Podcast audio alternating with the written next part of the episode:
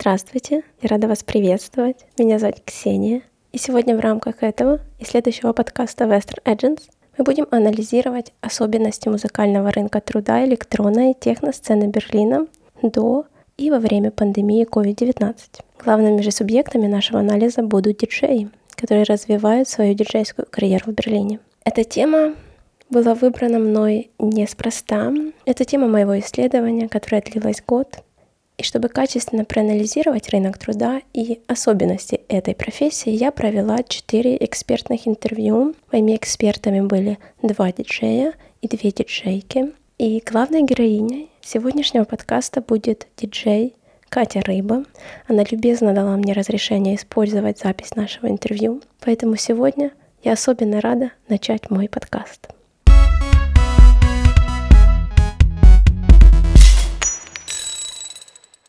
А начнем мы мой подкаст из самого города Берлин. Мы разберемся, почему же он стал европейской столицей техномузыки.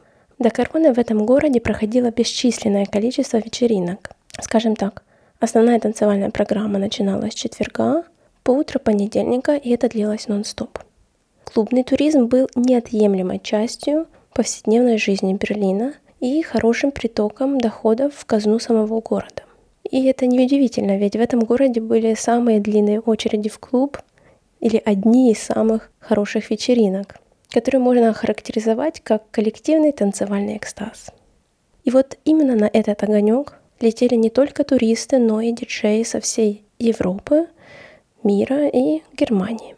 А причиной этому, конечно же, был тот факт, что здесь находится невероятное количество одних из самых лучших европейских и одних из самых известных клубов в Европе, лейблов, музыкальных студий. Этот город, он не только о любви и свободе, но и также о хорошо развитой индустрии электронной и техномузыки. А вот такому статусу и развитию город обязан уже историческим событиям. А точнее тому факту, что после Второй мировой войны Берлин был разделен на восточную и западную часть. И получается, что территориально западная часть города находилась в окружении восточного блока. И вот эта его особенность привела к тому, что у горожан были некоторые привилегии. Например, берлинцы освобождались от службы в армии, и вот поэтому еще до воссоединения Германии Берлин стал таким оазисом для художников, для музыкантов, вольнодумцев, философов, а также представителей левых идеологий.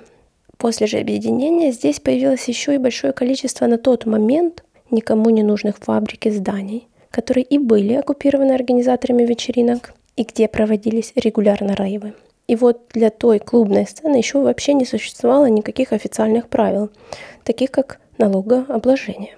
Таким образом, технокультура стала не просто музыкальным движением, это стало культурным феноменом со своей эстетикой, со своей идеологией, со своим образом жизни и, разумеется, определенными идентификационными кодами. Банально, чтобы попасть в один из самых известных европейских клубов Бергхайн, надо быть одетым Total Black.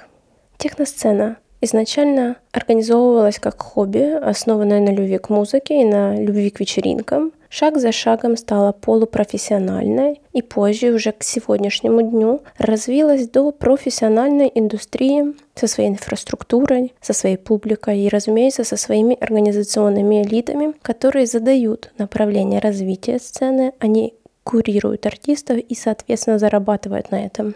Лично для меня основной парадокс сцены заключается в том, что бок о бок сожительствует дух свободы, открытости, толерантности вместе с рыночными законами и правилами, которые оформляют и влияют на рынок труда внутри самой сцены. И вот чтобы разобраться, каким образом это все функционирует, каким образом диджеи зарабатывают и развивают свои карьеры, необходимо прежде было мне разобраться, как выглядит сама индустрия изнутри. Именно в этом мне и помогали мои эксперты.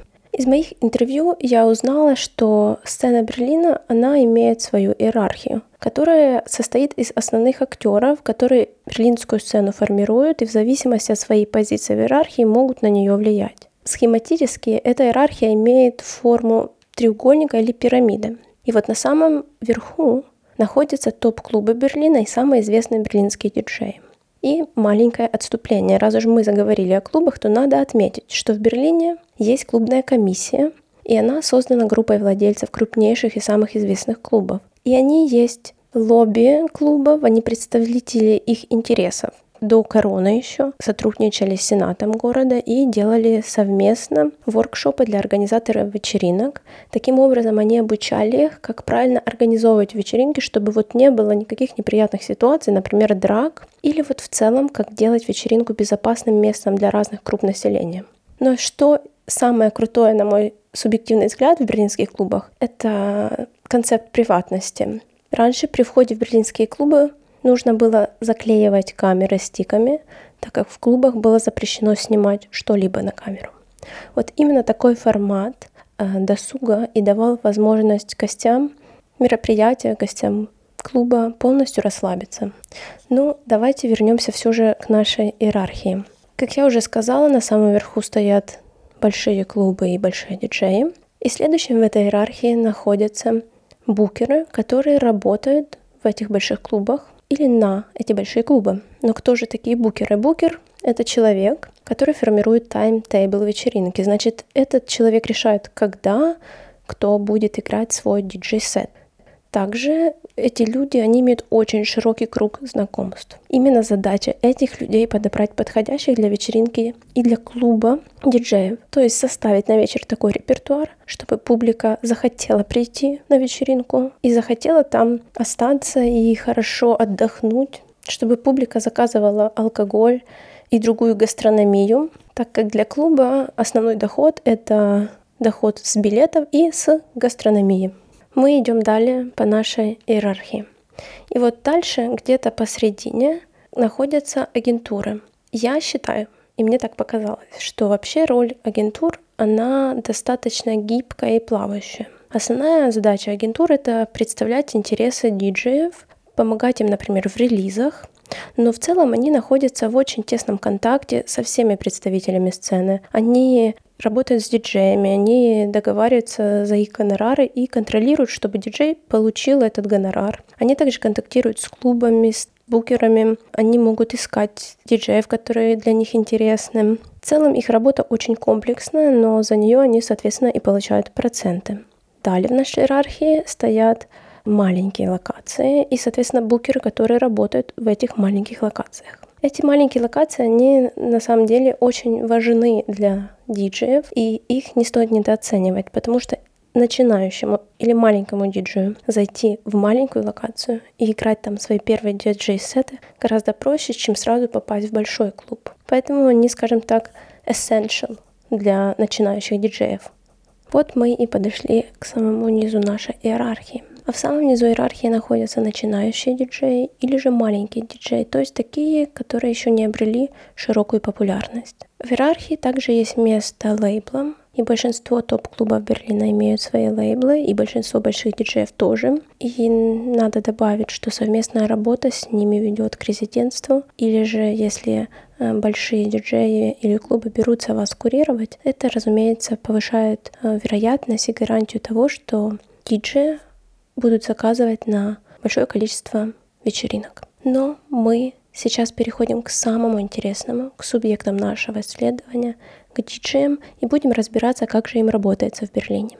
Мы уже поняли, что Берлин играет особенную роль для диджеев и их карьеры.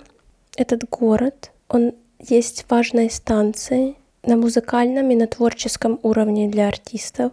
Здесь они развиваются из-за того, что здесь большое количество коллег, они обмениваются идеями, здесь есть единомышленники. Здесь есть, разумеется, инфраструктура и хорошая публика. И здесь клубы, и музыка, и музыкальные магазины. И вот это, конечно, все изобилие в Берлине, и культуры, и клубов, и баров, и какие все независимые, открытые, и как все это здесь происходит и варится, это, конечно, меня подкупило. Я должна повториться, что хорошая инфраструктура, которая профессионализирована, также она коммерческая, но одновременно все еще творческая. Сюда съезжается большое количество диджеев.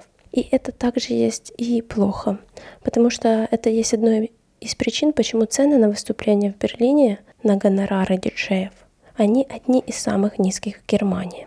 Особенно такие условия труда, разумеется, тяжелые для начинающих и маленьких диджеев. В последнее время появилось очень много диджеев, очень. Вот много диджеев, музыкантов, и даже уже Перис Хилтон, и уж на вокзале Банхов, какой-то, uh-huh. Банхов, какая-то реклама, вот, типа, ты диджей, и типа, про карточку, ну, чтобы ездить из города в город mm-hmm. на поезде, Deutsche Bahn, вот это все.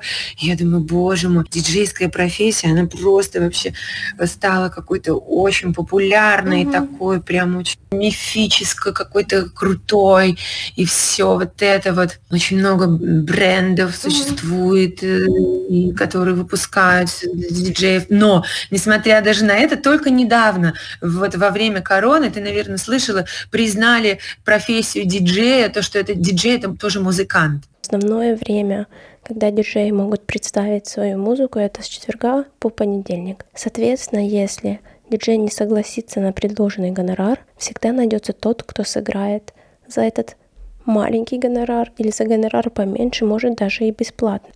А для этой профессии регулярные выступления, они имеют очень важную роль. И это не только с точки зрения приобретения популярности или зарабатывания денег.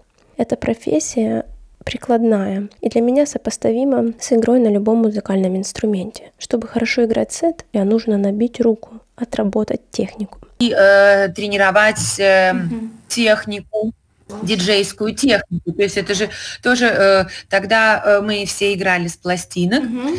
Э, тогда нужно было иметь дорогое оборудование, это две вертушки. Mm-hmm. Э, два проигрывателя, пульт, достаточно хорошая саунд-система.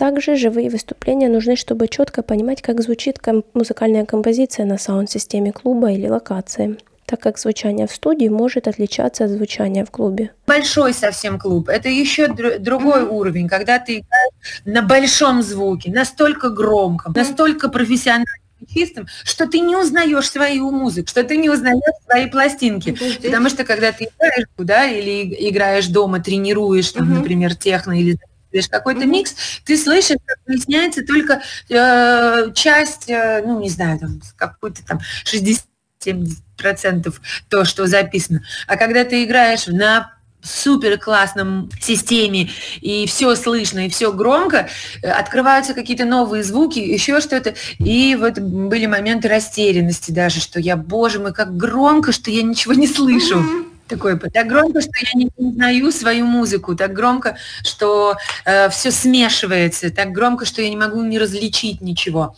То есть э, в этом плане тоже приходилось со временем, приходил опыт, и mm-hmm. отрабатывалось вот это вот э, умение расслушивать, слушать, да, умение mm-hmm. выровнять звук. Ну и банально но только на живом выступлении можно понять, насколько хорошо музыкальное произведение заходит публике. Подготовки к сетам. Ты перед сетом ты садишься, отслушиваешь музыку старую, новую, э, какие-то сочинения своих друзей, какие-то кусочки угу. составляешь, запоминаешь, собираешь, э, какие-то пластинки ставишь прямо в рядочек друг за угу. другом, какой-то составляешь на бумажечке плейлист. Мы можем сделать выводы, что чтобы стать профессионалом своего дела с, с технической и музыкальной стороны диджею, необходимо регулярно развивать свою наслушанность, вкладывать деньги в пластинки и технику, оттачивать свое мастерство, класть пластинки. Стоит добавить, если диджей хорошо отработал свою технику, нужно понимать, что особенность берлинской сцены заключается в том, что делать хорошую музыку недостаточно. Нужно регулярно делать хорошую музыку и регулярно играть сеты. Необходимо быть инициативным, ответственным, а в идеале еще и нести культуру в массы. Нам с опытом приходили все вот эти знания о том, mm-hmm. как ты как ты должен все настроить для своего процесса. Mm-hmm выступить, чтобы выступить хорошо, чтобы люди э, радовались, танцевали, но в то же время не, прида- не подыгрывать людям, потому mm-hmm. что задача диджея, она не только развлекательная, но она еще и в какой-то степени просветительская. Я понимаю. Э, потому, чтобы провести, ну, это, конечно, субъективно, но такой вкус э, свой личный, да, персональный вкус, так скажем, угу. хорошего звучания, угу. интеллигентного, интересного. То есть диджеи, которые преследуют все-таки вот эту вот тоже просветительская образовательная эм, цель, они, как правило, э, подходят серьезно к подготовке своего угу. сета. Вишенка на торте есть тот факт, что все вышесказанное вообще не гарантирует, что вы будете еще и финансово успешны. Все эти факторы всего лишь повышают вероятность успеха в рамках сцены, ну и, соответственно, вероятность получать достойные гонорары. Но какие еще есть секреты и подводные камни берлинской техносцены, которые стоит знать, чтобы получать хорошие гонорары? Один из важных факторов, который влияет на развитие диджейской карьеры, это, разумеется, известность. Есть два вида известности. Известность среди коллег, то есть внутри сцены, и известность среди публики. Есть коллеги, например, организаторы вечеринок, и они знают, что вы ответственные, и вы качественно делаете свою работу, вы, скажем так, не подведете. И у вас уже была совместная работа, и она хорошо сложилась. Они в дальнейшем снова захотят работать вместе с вами. То есть э, ты иногда уезжаешь из клуба совершенно наполненный, счастливый и радостный, и Иногда даже ты уезжаешь, э, вечеринка не была финансово успешная, mm-hmm. да, там тебе заплатили деньги, но ты понимаешь, что ребята, организаторы, они там в минус ушли или в ноль, mm-hmm. или ты в хороших отношениях с этими организаторами можешь даже как-то ну, там, от части своего гонорара отказаться mm-hmm. или что-то там, да, чтобы помочь. Но даже в этом случае ты уезжаешь наполненный. Вот эта репутация среди коллег внутри сцены, она очень важна. Потому что благодаря хорошей репутации случается большое количество коллабораций и различных совместных проектов. В целом коллаборации, они имеют также ряд важных функций. Например, они расширяют вашу известность. А вследствие большей известности диджей поднимается по иерархии внутри сцены, а это приносит в будущем дополнительные доходы. Стоит добавить, что фактор популярности также взаимосвязан с музыкальным направлением, в котором играет диджей. Так как даже внутри сцены есть эм, музыка, которая рассчитана на более широкие массы и на более маленьких круг людей. Соответственно, музыка на более широкую аудиторию экономически более выгодна. На примере мы сейчас разберем. Если трек диджея залетает в топ-чат, его сразу хотят получить на вечеринке известные клубы. Они выставят, что у нас играет такой-то диджей, и, разумеется, публика захочет прийти конкретно на этого диджея, вследствие чего этому диджею будут предлагать уже очень достойный гонорар, который будет начинаться не сотен евро, а может уже доходить и до тысяч евро. Кстати, очень часто, когда уже диджей становится известным и может уже свой капитал популярности эффективно перевести в экономический капитал, они также организуют свои агентуры и лейблы. То есть диджеи всегда стараются не зависеть на все сто процентов исключительно от своей музыкальной карьеры, так как сегодня она расцветает, а завтра может быть уже и не такой цветущей и успешной. Разумеется, по-другому выглядит ситуация у менее известных или маленьких диджеев. Есть группа диджеев, которая воспринимает музыкальное производство исключительно с точки зрения искусства. Им, разумеется, тоже гораздо тяжелее получать большие гонорары.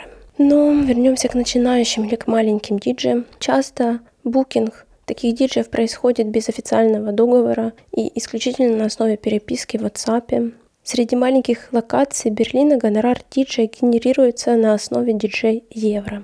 Что это значит?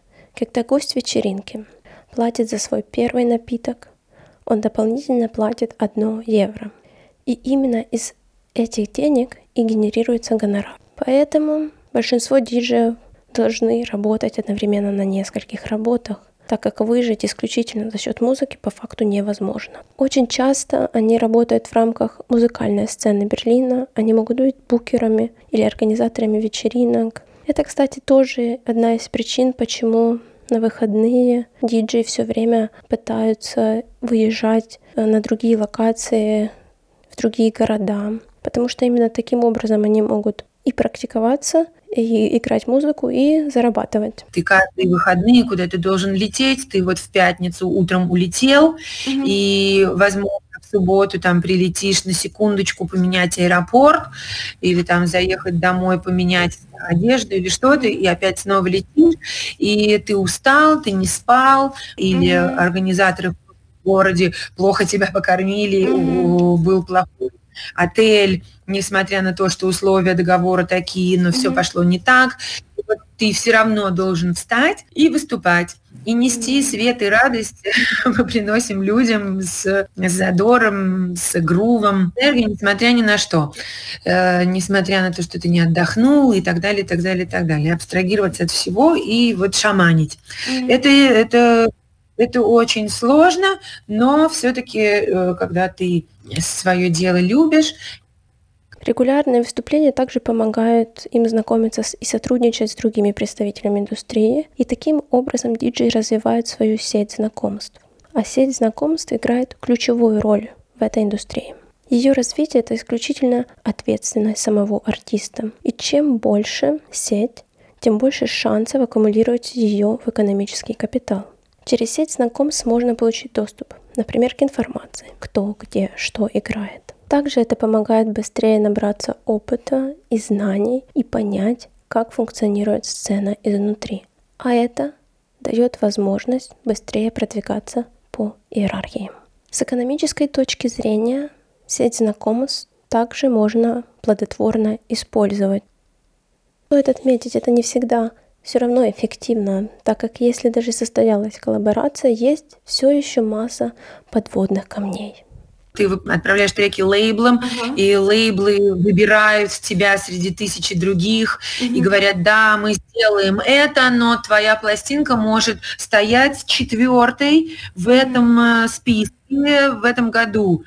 И то есть она выйдет в следующем году, там, uh-huh. когда-то там как в следующем году? Как? Нет. Угу. Она же вот сейчас для этого времени, она потом уже будет, ну, наверное, не актуальной. Угу. Ну, вот такой вот у нас там у лейбла строгие тоже правила. Угу. И артист очень часто страдает. У него есть продукт, но он не может его сейчас опубликовать, и он должен ждать и что-то делать новое и так далее, ответы ждать от лейблов. Это все очень достаточно мучительная история. Я уже говорила, но еще раз повторюсь, творчество со существует в рамках неолиберальных рыночных отношений, которые тоже формируют и влияют на сцену. И неотъемлемой частью этих отношений есть нездоровая конкуренция.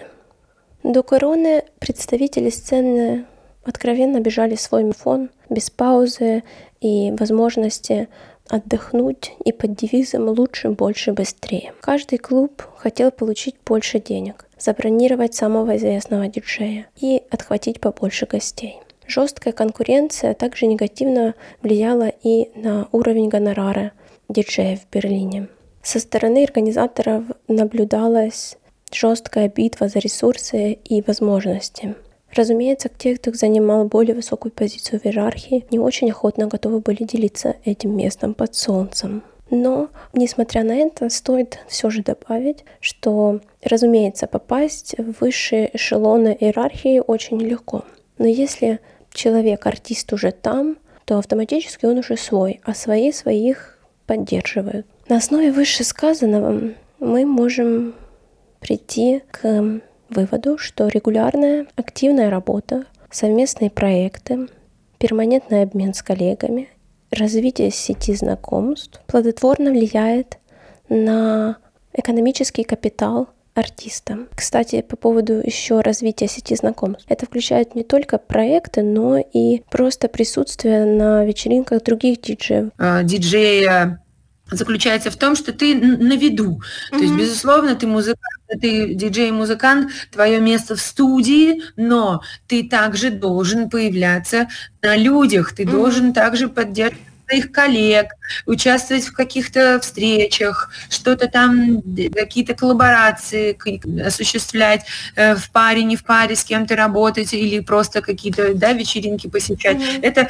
тоже обязательная часть э, работы. Если ты никуда не ходишь, никуда не появляешься, ну, ты в какой-то части, в какой-то степени выпадаешь. Выпадаешь по обоему, выпадаешь из поля видимости, постепенно все равно начинают о тебе забывать. Безусловно, если ты начинаешь, если ты много работаешь в студии mm-hmm. и делаешь какой-то продукт, да, да, это одно. Диджейская карьера включает в себя не только музыку, но и регулярное развитие знакомств, упорный труд. Таким образом, диджею нужно выстраивать через новые контакты, через новые проекты, мостики, которые ведут одного островка к другому.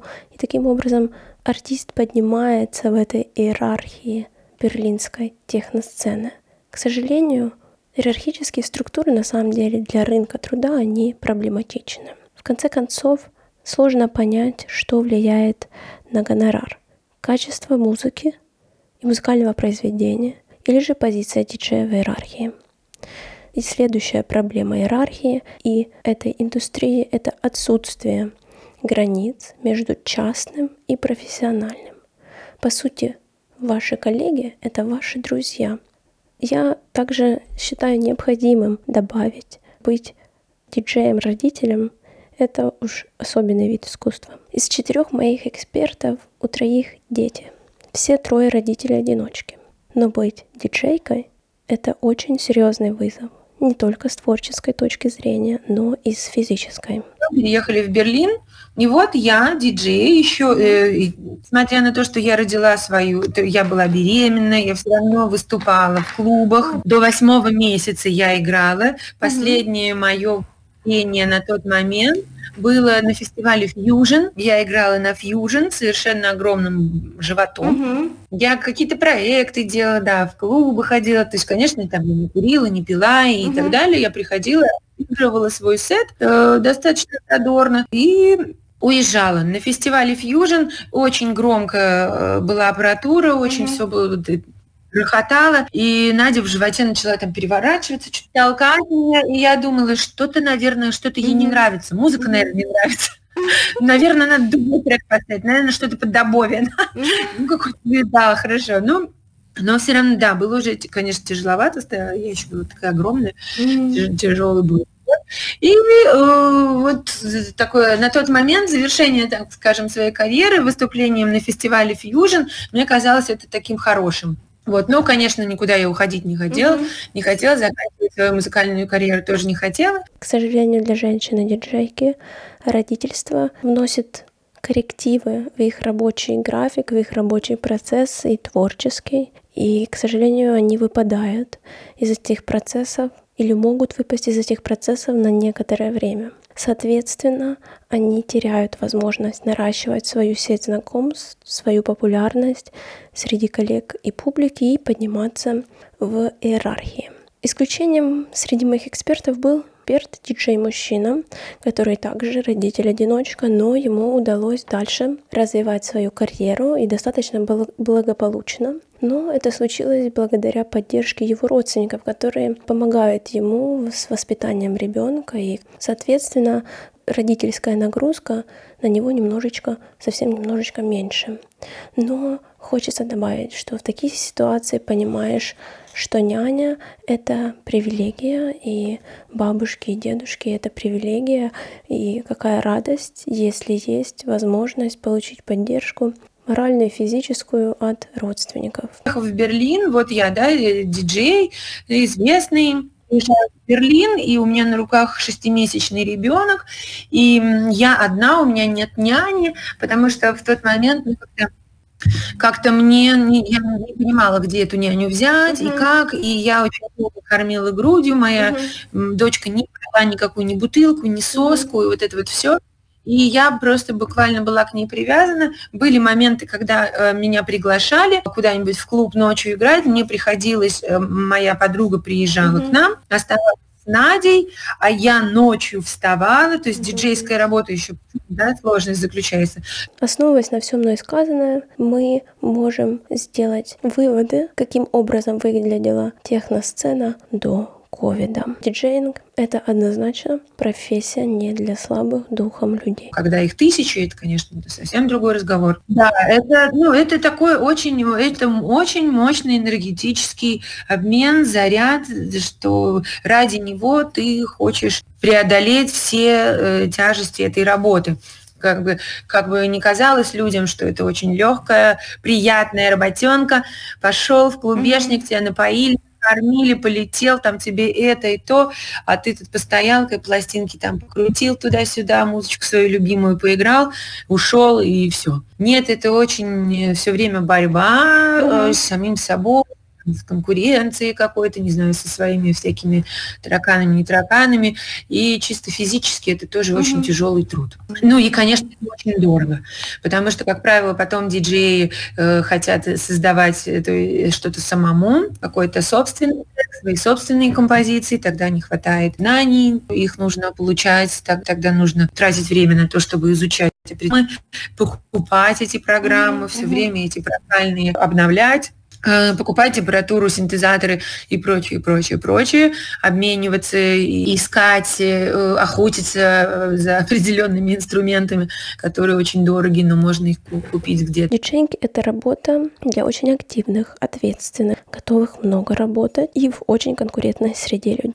Стоит также понимать, что в этой профессии нет гарантий, что вы добьетесь успеха. И вообще в начале своей карьеры, скорее всего, и в целом до того момента, когда диджей станет получать хорошие гонорары, артист столкнется, скорее всего, с нестабильностью и с плохо оплачиваемой работой. Но все же, опять-таки основываясь на интервью, я должна сказать, что эта профессия прежде всего об искусстве и творчестве. И самым важным и захватывающим моментом и компонентом этой работы является взаимосвязь и взаимодействие с публикой. Но без публики, без людей, без живых концертов, да, можно сделать угодно э, онлайн стримингов, но публики, то, с чего я начала, вот этот обмен энергией с людьми, живой, когда ты видишь вот это волшебство и эту магию, когда люди там на танцполе плачут, oh, открываются, закрываются, когда все это происходит,